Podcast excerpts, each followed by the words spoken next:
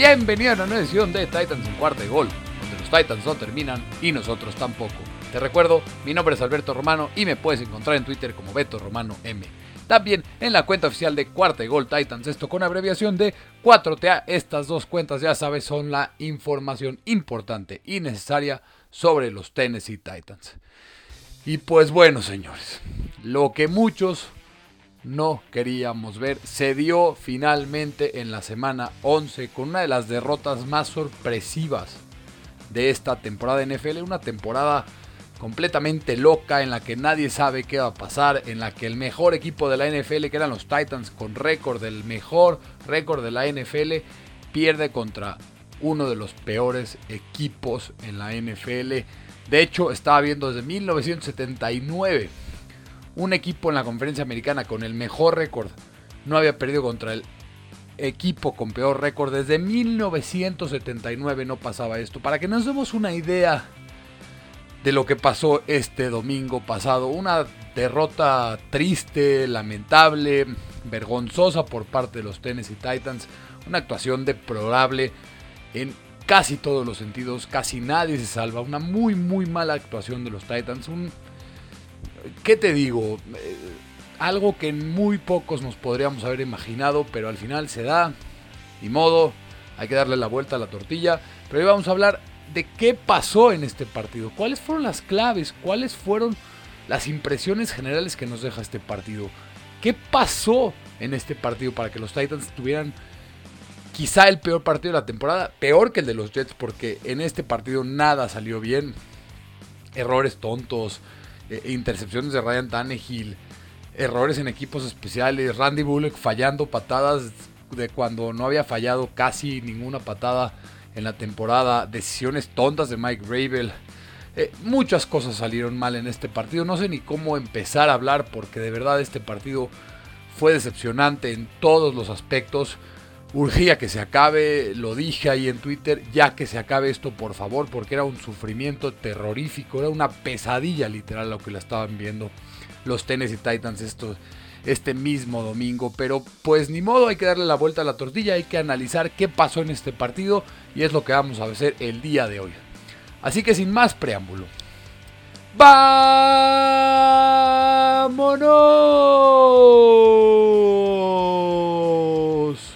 con el recap de la semana 11, en la que los Tennessee Titans fueron derrotados por los Houston Texans 22 a 13.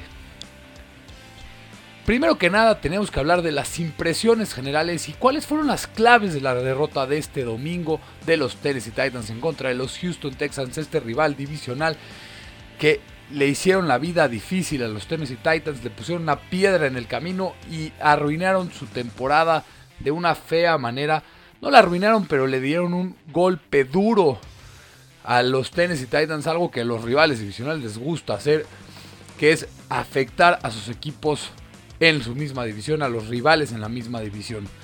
Primero, ¿qué fue la clave más importante? ¿Cuál es la impresión que nos deja este partido? La clave más importante para la derrota es que las pérdidas del balón destruyeron al equipo, a los Titans, este domingo. Este tipo de actuaciones con 5 entregas de balón no se pueden permitir. 5 entregas es una forma brutal en la que en el 100% de las veces vas a perder el partido. Simplemente no puedes ganar un partido con 5 pérdidas de balón. ¿Cuáles fueron? 4 intercepciones de Ryan Tannehill. 4 intercepciones de Ryan Tannehill. Un error garrafal de Chester Rogers. Y de hecho la entrega de Chester Rogers fuera para mí lo que definió el partido porque los Titans estaban empezando a meter en el partido. Está cambiando la segunda mitad y haces ese error tonto y garrafal. E, el peor partido que le he visto a Ryan Tannehill en su carrera con los Tennessee Titans, además de las cuatro intercepciones, hubo dos jugadas que debieron de haber sido interceptadas. Aunque tengo que decir que dos de las intercepciones que lanzó Ryan Tannehill en el partido parecieron ser culpa de Des Fitzpatrick, que hubo algún error de comunicación en ese momento. Pero a pesar de esto, no es excusa. Ryan Tannehill tuvo un muy mal partido.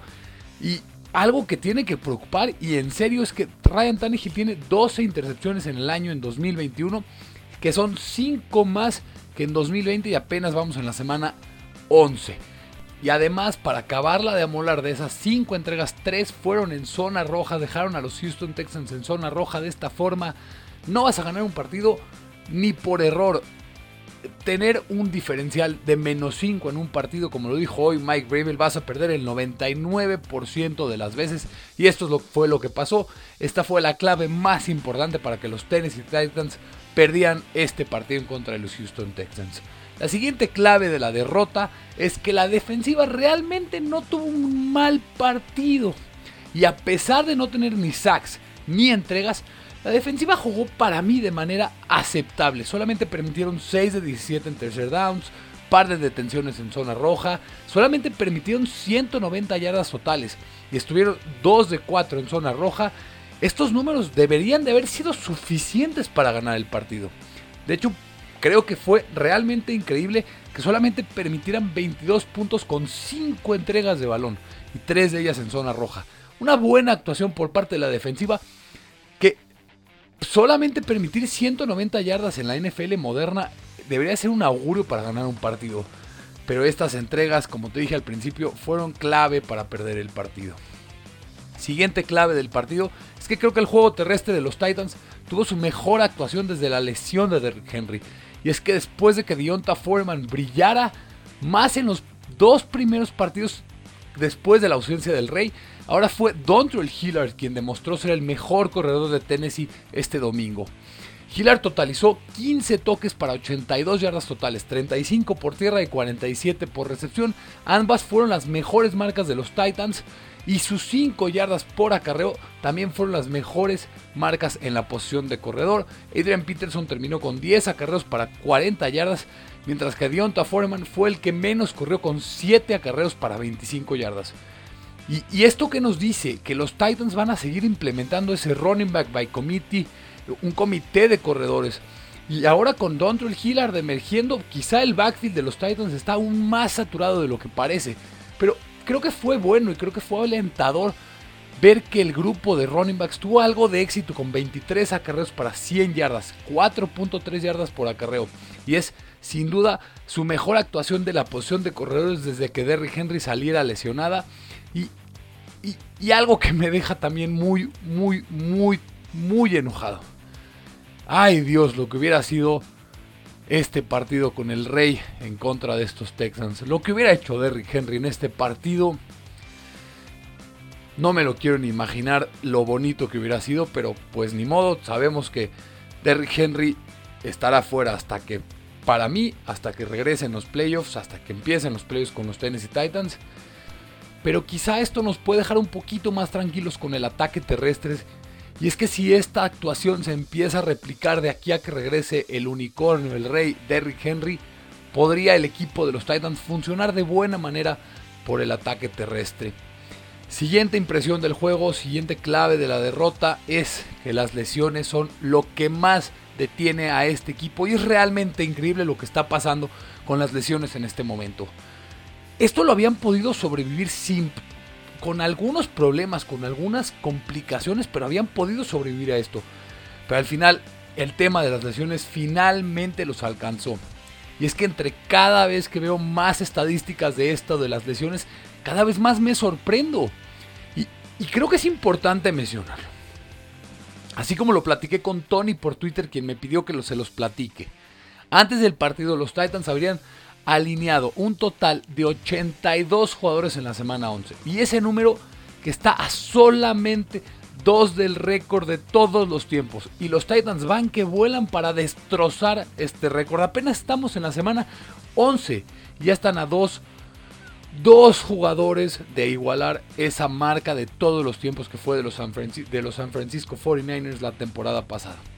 Y para acabarla de amolar en este partido sufrieron aún más lesiones, incluidas las de la posición de wide receiver con AJ Brown con una lesión en el hombro o con una lesión en el tórax, luego primero una lesión en la mano, también Marcus Johnson con otra vez con una lesión en el tendón de la corva. Por favor, ya hay que conseguir más tendones de la corva para estos jugadores de los Titans. No puede ser que todos los jugadores se lesionan del hamstring, del tendón de la corva, todos los partidos. Marcus Johnson y AJ Brown no terminaron el partido. Con Johnson y Brown fuera, las lesiones em-, empezarán a sentirse y de forma gacha si es que se pierden algún partido, ya que pareció, como te dije al principio, que de las intercepciones de Tannehill, dos fueron por falta de comunicación con Des Fitzpatrick, quien sin las lesiones no habría visto mucha acción. Así que las lesiones en este partido fueron importantes y afectaron a los Titans. Además, los Titans en los receptores suplentes no generaban separación ni por error. Esto hizo aún más difícil el trabajo de Ryan Tannehill y esto de verdad es muy preocupante en la posición de wide receiver para el futuro. Con Julio Jones fuera, con AJ Brown y Marcos Johnson en algodones, Tennessee está haciendo una situación en la que podrían estar increíblemente cortos en la posición de wide receiver en la semana 12 en contra de los New England Patriots. Imagina que tu cuerpo de receptores sea Des Fitzpatrick, Nick Westbrook y Kine, Chester Rogers y quizá algún jugador de practice squad como Mason Kinsey. Ese va a ser el cuerpo de receptores en la semana 12. A mí no me deja nada tranquilo eso. Para poder dimensionar el problema de las lesiones que están teniendo los Titans. Los Titans en algún momento del partido en contra de los Texans tuvieron Sinsu, running back 1, 2 y 3, wide receiver 1, 2 y 3, right guard, tight end 1, linebacker 1, 2 y 3, cornerback 2, edge titular, o sea, Bot Dupree que fue puesto en la lista de lesionados el día sábado y el no tackle titular. Y esto obviamente sin contar muchos jugadores que ni siquiera se han podido contar con ellos a lo largo de la temporada. Esto nos dimensiona lo que los Titans han tenido que vivir en cuanto a las lesiones. Finalmente, en contra de los Texans, estas lesiones los alcanzaron y esa fue una clave importante para la derrota. Y después de estas tres impresiones generales e importantes que tuvieron esta derrota de los Titans, vamos ahora con el amor y el regaño con las actuaciones buenas o malas de algunos jugadores individuales para los Titans. Voy a empezar como siempre con el amor. Primero el amor. Y va a haber muy poquito, la verdad. Empezamos con el mayor amor de todas. El cornerback Elijah Molden. ¿Qué actuación de Elijah Molden? Elijah Molden fue el único punto brillante en una tarde de pesadilla para los Titans. Tuvo un par de paradas claves en terceras oportunidades en la segunda mitad, las cuales le dieron a los Titans múltiples oportunidades para volver al juego. El primero fue una tacleada en tercer down con Chris Conley para forzar una patada de despeje de los Texans. Y el segundo fue una tacleada desde el slot que obligó a los Texans también a despejar desde su propia zona de anotación. Pero a pesar de que Elijah Molden tuvo un partido gigantesco, los Titans no supieron aprovechar sus detenciones. Pero fue espectacular ver cómo uno de los novatos más preciados del equipo pudo dar un paso al frente y hacer jugadas grandes cuando más se necesitaban. Como te dije desde el offseason, Elijah Molden va a ser un gran jugador y va a ser el robo más grande de todo el draft 2020. Y me da muchísimo gusto ver cómo Elijah Molden se está convirtiendo en una realidad para los Titans, contribuyendo desde su temporada de novato. El siguiente amor es para el running back Dondre Hillard. Como ya te dije al principio, fue el mejor corredor de los Titans sin duda en este partido en contra de los Texans. Hillard también tuvo su propio balón suelto cerca de la zona de anotación, pero afortunadamente fue rescatado por Anthony Frickson, quien lo recuperó para un touchdown en una jugada muy muy extraña que dio bastante risa y es lo que pasó en este partido, un partido de muchas cosas extrañas que todo salió mal para los Titans, menos en esa jugada que Anthony Frickson pudo recoger el balón en la zona de anotación. Pero a pesar de esto, Girard fue el mejor corredor de los Titans en la semana 11 con 5 yardas por acarreo esto fue la mayor cantidad del equipo y lideró a todos los corredores de los Titans con 15 toques y 82 yardas totales. Y creo que se ha ganado más oportunidades para el futuro. Veremos si los Titans siguen utilizando, aunque también salió lesionado en alguna jugada. Así que veremos cómo progresa su lesión de Dontrell Hillard y si se gana más oportunidades para el futuro con los Tennessee Titans. Alguien que para mí también tuvo un buen juego y también se lleva mi amor, el wide receiver Nick Westbrook y Kine y en un juego en donde AJ Brown y Marcus Johnson salen temprano en el partido, Westbrook Gine dio un paso hacia el frente con el mejor partido de toda su carrera. El agente libre no reclutado del draft del 2020 logró 7 recepciones para 107 yardas. Esto fueron ambas marcas personales en su carrera y su recepción de 46 yardas que fue la más larga también fue un récord personal para él, así que muy buen partido por parte de Nick Westbrook y y si AJ y Marcus Johnson se pierden tiempo, se va a necesitar muchísimo de Nick Westbrook y Kine. Esperemos que pueda seguir con ese paso hacia el, hacia el frente. Y ese es todo el amor de mi parte para el partido de la semana 11. Ahora vamos a ir con lo feo, con los regaños en una de las actuaciones más terroríficas de los Titans que recuerden mucho, mucho tiempo. Vamos a lo feo, a los regaños. El más grande de todos los regaños ya sabes para quién es, es para el coreback Ryan Tannehill. Sin duda, el peor partido de Ryan Tannehill como un Tennessee Titan y por mucho en toda su carrera en Nashville. Los Titans no podían permitirse una actuación como la que tuvo Ryan Tannehill.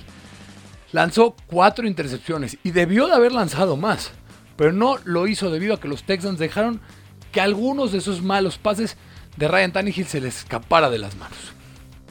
El partido de Tannehill fue lamentable. Sí, en su defensa, sus dos mejores receptores en el partido lo abandonaron temprano con una lesión.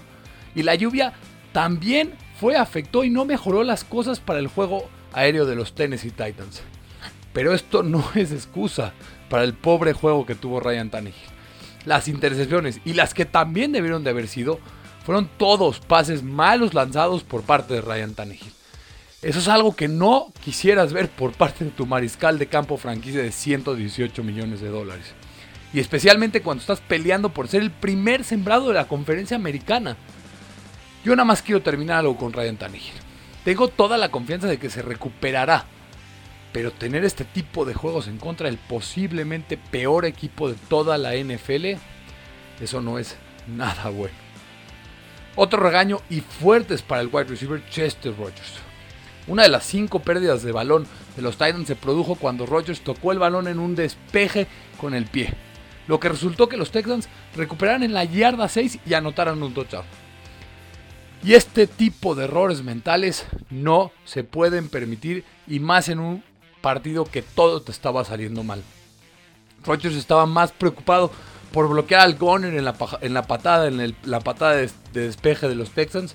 Y fácilmente podría haber evitado lo que fue un grave error de su parte. Error mental terrorífico y muy costoso.